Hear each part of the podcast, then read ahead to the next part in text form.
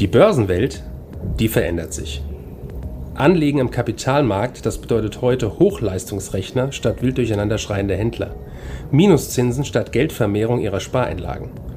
Anlagealgorithmen mit künstlicher Intelligenz hinterlegt und immer neue Finanzinstrumente. Mit dem Plutos Finanz Podcast wollen wir diese und viele weitere Finanzthemen aufgreifen und mehr Licht ins Dunkel bringen. Wir sind seit über 25 Jahren als unabhängiger Vermögensverwalter der vertrauensvolle Partner unserer Mandanten in allen Vermögensfragen und gehen hier ganz individuell auf ihre persönlichen Wünsche und Bedürfnisse ein. Wir freuen uns darauf, Sie als unseren Zuhörer zu haben und lassen Sie uns somit loslegen. Hallo und herzlich willkommen zum Blutos Finanz Podcast. Ich spreche heute mit unserem Anlageberater Stefan Sola. Wir reden über das Thema ESG und ESG im Plutos Schweizfonds. Hallo Herr Sola, schöne Grüße in die Schweiz. Hallo Herr Becker, freut mich. Gruß nach Frankfurt. Dankeschön. Also das heutige Thema ist ESG. Die, ich würde anfangen bei der Frage, was ist denn ESG genau? Was verbirgt sich dahinter? ESG hat in der Investmentindustrie in den letzten Jahren enorm an Wichtigkeit äh, gewonnen, weil Investoren gerne oder vermehrt nachhaltig investieren wollen. ESG ist eigentlich eine Abkürzung, die steht für Environment, Social und Governance oder auf Deutsch Umwelt, Gesellschaft und Unternehmensführung. Ähm, und die Investoren wollen vermehrt eben auch nur in äh, Investitionen aktiv sein, wo man zum Beispiel auf den CO2-Ausstoß schaut oder auf das Bevölkerungswachstum oder auf Biodiversität, ähm, Kinderarbeit, Menschenrechte, ähm, auch die, die Diversität zum Beispiel der Führungsgremien einer äh, Unternehmung sind sehr wichtig. Äh, ist äh, ähm, ein Unternehmen, ich sage jetzt mal, in Korruptionsfälle verwickelt. All das ähm, sind Punkte, die heute angeschaut werden und die auch bewertet werden. Und der Plutos Schweizfonds wird ja als Artikel 8 Fonds ähm, beworben. Das heißt, wir betrachten diese ESG-Punkte und lassen sie in unsere Entscheidung einfließen. Sie haben gesagt, dass es äh, ein Bewertungssystem gibt. Das heißt zum Beispiel, dass der Plutos Schweiz äh, Fonds ein Artikel 8 Fonds ist. Wie, wie sind die Bewertungskriterien an der Stelle? Wie kann man sich das vorstellen? Auf was wird das? Also man kann achtet? sich das vorstellen, es gibt verschiedene Anbieter, die Unternehmen bewerten bezüglich ihrer Qualität auf ESG-Ebene.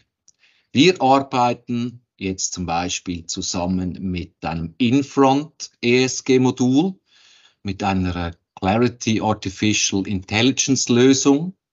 Ähm, wo eigentlich in den einzelnen Punkten 0 bis 100 Punkte vergeben werden.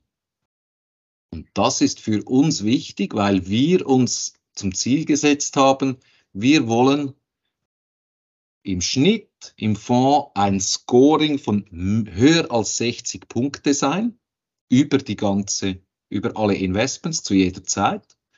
Wir wollen nicht in äh, Unternehmen investieren, die unter 50, einen Gesamtscore von unter 50 aufweisen. Und spezifisch wollen wir nicht in Unternehmen investieren, die im Governance-Bereich, also in der Unternehmensführung, ähm, unter 50 äh, bewertet sind.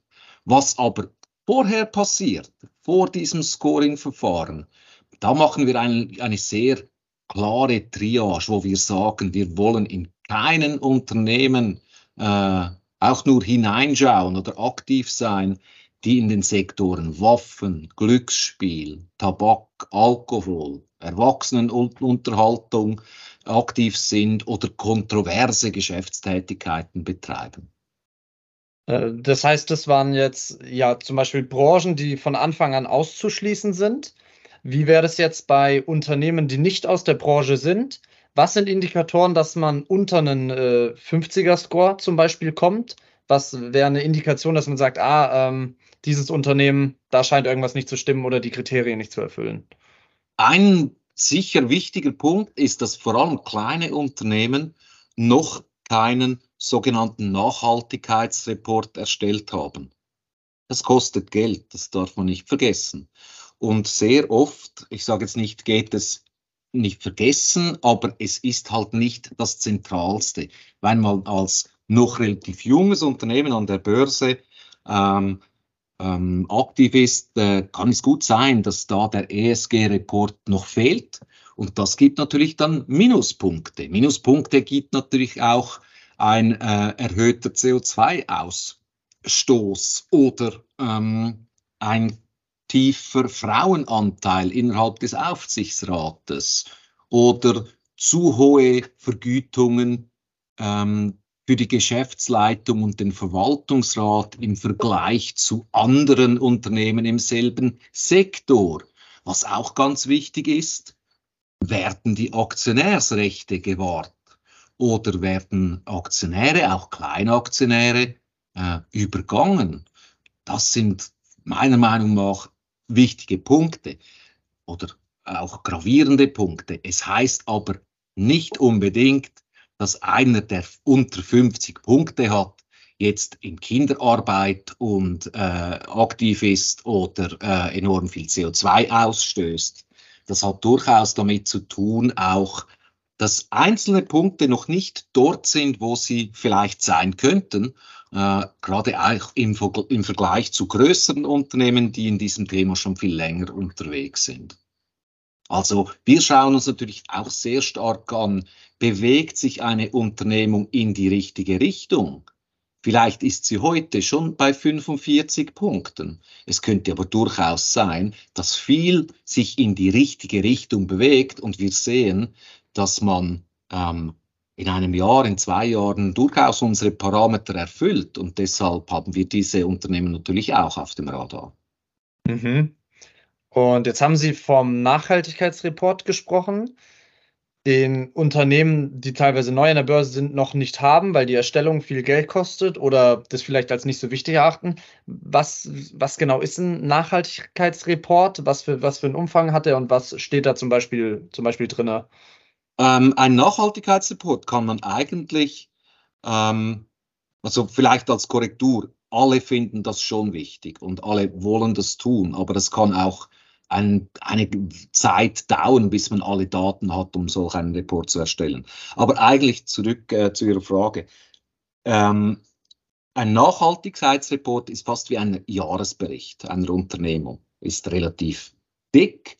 Dort drin bespricht man oder zeigt man alle Punkte, ähm, die wichtig sind bezüglich eben Umwelt, Soziales und Unternehmensführung. Sprich, wie man ähm, den CO2-Ausstoß mindert, wie hoch die verschiedenen, ähm, die verschiedenen ähm, Aktivitäten äh, bezüglich CO2 sind oder äh, wie man auch äh, Verunreinigungen des, der Umwelt äh, vorbeugen kann, äh, wie man mit den Unternehmen äh, und mit den Mitarbeitern umgeht. Also das hat äh, eine sehr, sehr breite Abdeckung, so ein ESG-Report, also ein Nachhaltigkeitsreport. Äh, eigentlich will man nicht die Resultate anschauen der Unternehmung, sondern man will sehen, macht das Unternehmen oder zeigt uns das Unternehmen in jeder Stufe, äh, dass sie achtsam sind, ähm, was für einen Footprint nicht nur in der Umwelt, sondern auch in der Gesellschaft sie hinterlassen. Es wird ja wirklich äh, ein immer wichtigeres und wichtigeres Thema. Es ist auch für uns alle ein wichtigeres Thema. Und man merkt es ja gerade in den vergangenen Jahren, wird es auch verstärkt fokussiert. Ähm, lassen Sie mich gerne mal zum Plutos Schweiz Fund kommen. Wie lassen Sie das Thema ESG denn äh, im Plutos Schweiz Fund einfließen?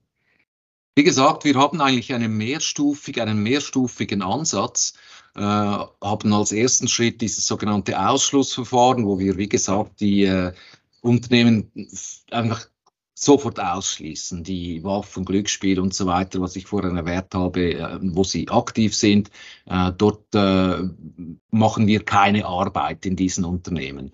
Als zweiten Schritt folgt, wie gesagt, dieses Scoring-Verfahren, wo wir sehen, wie sind die Unternehmen von Infront bewertet.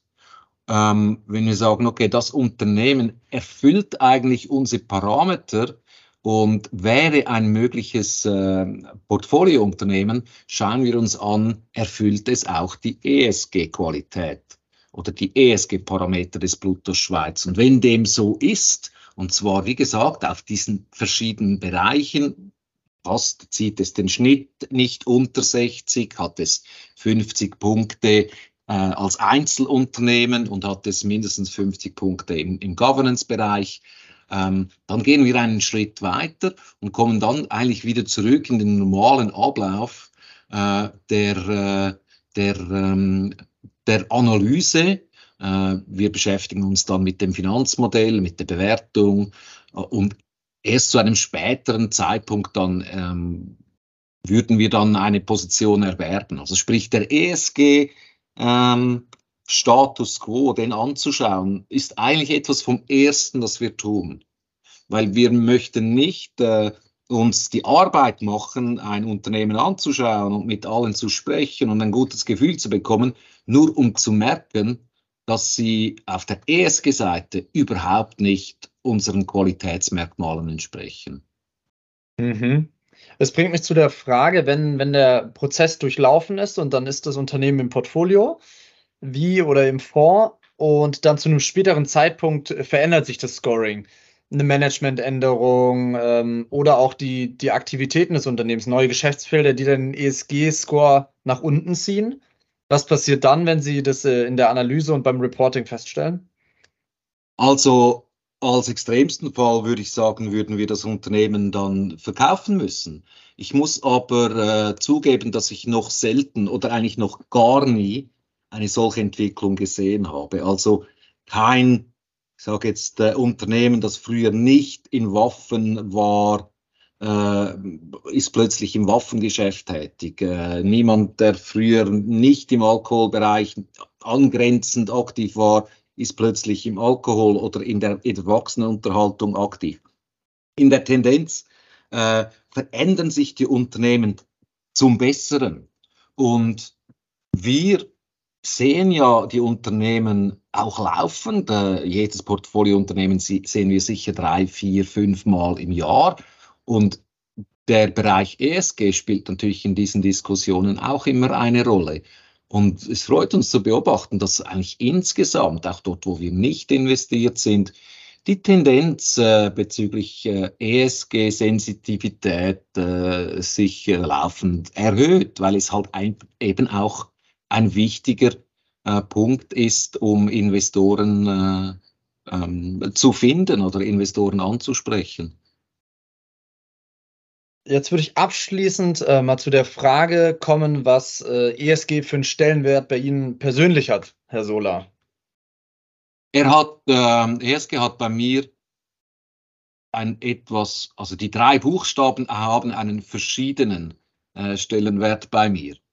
Ähm, ich gehe eigentlich davon aus, dass die Unternehmen, wo wir investiert sind, beim E und beim S, also beim, bei der Umwelt, Environment und beim Sozialen, also der Gesellschaft, Social, äh, schon viel getan haben, viel tun, auf einem guten Level sind. Äh, in der Schweiz, vielleicht in Europa, ähm, spielt vor allem auch das G, die Governance, also die Unternehmensführung, für mich eine übergeordnete Rolle. Wie geht die Führung mit den Mitarbeitern um, wie gut sind die Mitarbeiter äh, informiert, wie äh, ist die Bindung zwischen Management und Mitarbeitern, ähm, also nicht hier äh, irgendwie ähm, eine gewisse Softness ausdrücken zu wollen, aber es ist mir einfach auch wichtig, dass Management und all, das ganze Team einer, einer Unternehmung ein gewisse, eine gewisse ähm, ein gewisses Teamwork äh, darstellen. Was auch ganz wichtig ist, äh, wie sieht der Verwaltungsrat aus? Gibt es hier dominante Personen? Ähm, wie stark ist äh, auch das Know-how innerhalb des Verwaltungsrates, sind die Personen im Verwaltungsrat wirklich für die Aufgabe geschaffen oder sind es äh, Personen, die eher in den Verwaltungsrat gewählt wurden, weil der Verwaltungsratspräsident noch gerne ein paar Ja-Sager drin hatte. Ähm, das sind schon Punkte, die für mich äh, sehr relevant sind. Und natürlich Aktionärsrechte, sprich, äh, ähm, äh, wir besuchen ja auch viele Generalversammlungen. Wie, wie geht äh, das Unternehmen mit auch kleineren äh, Investoren um? Spannend. Vielen Dank für die Einblicke, Herr Sola, wie das auch beim Blutos Schweizfonds gehandhabt wird, das Thema ESG und die Erklärung zum Thema ESG allgemein. An die Zuhörer, wenn Sie mehr über Schweizer Aktien, den Schweizer Finanzmarkt äh, oder auch den Blutos Schweizfonds erfahren möchten, abonnieren Sie gerne unseren Newsletter. Dort werden Podcasts, Artikel, Blogbeiträge und Neuerungen rund um die Schweiz und den Blutos Schweizfonds für Sie zusammengestellt. Und jetzt kann ich abschließend nochmal in die Schweiz. Vielen Dank, Herr Sola, sagen. Tschüss, Herr Becker. Bis zum nächsten Mal. Bis zum nächsten Mal. Danke für Ihre Zeit und Anhören unseres Plutos Finanzpodcasts. Ein Podcast, der Ihnen sowohl allgemeine Informationen zum aktuellen Marktumfeld sowie auch Wissen zu speziellen Themen wie Rohstoffe, Fonds oder auch Aktien einfach und effizient vermitteln soll. Wenn Ihnen der Podcast gefallen hat, dann hinterlassen Sie gerne eine Bewertung auf Apple Podcasts und folgen Sie dem Podcast auf Spotify. Teilen Sie ihn auch gerne auf Facebook, Twitter und LinkedIn und besuchen Sie uns auf plutos.de.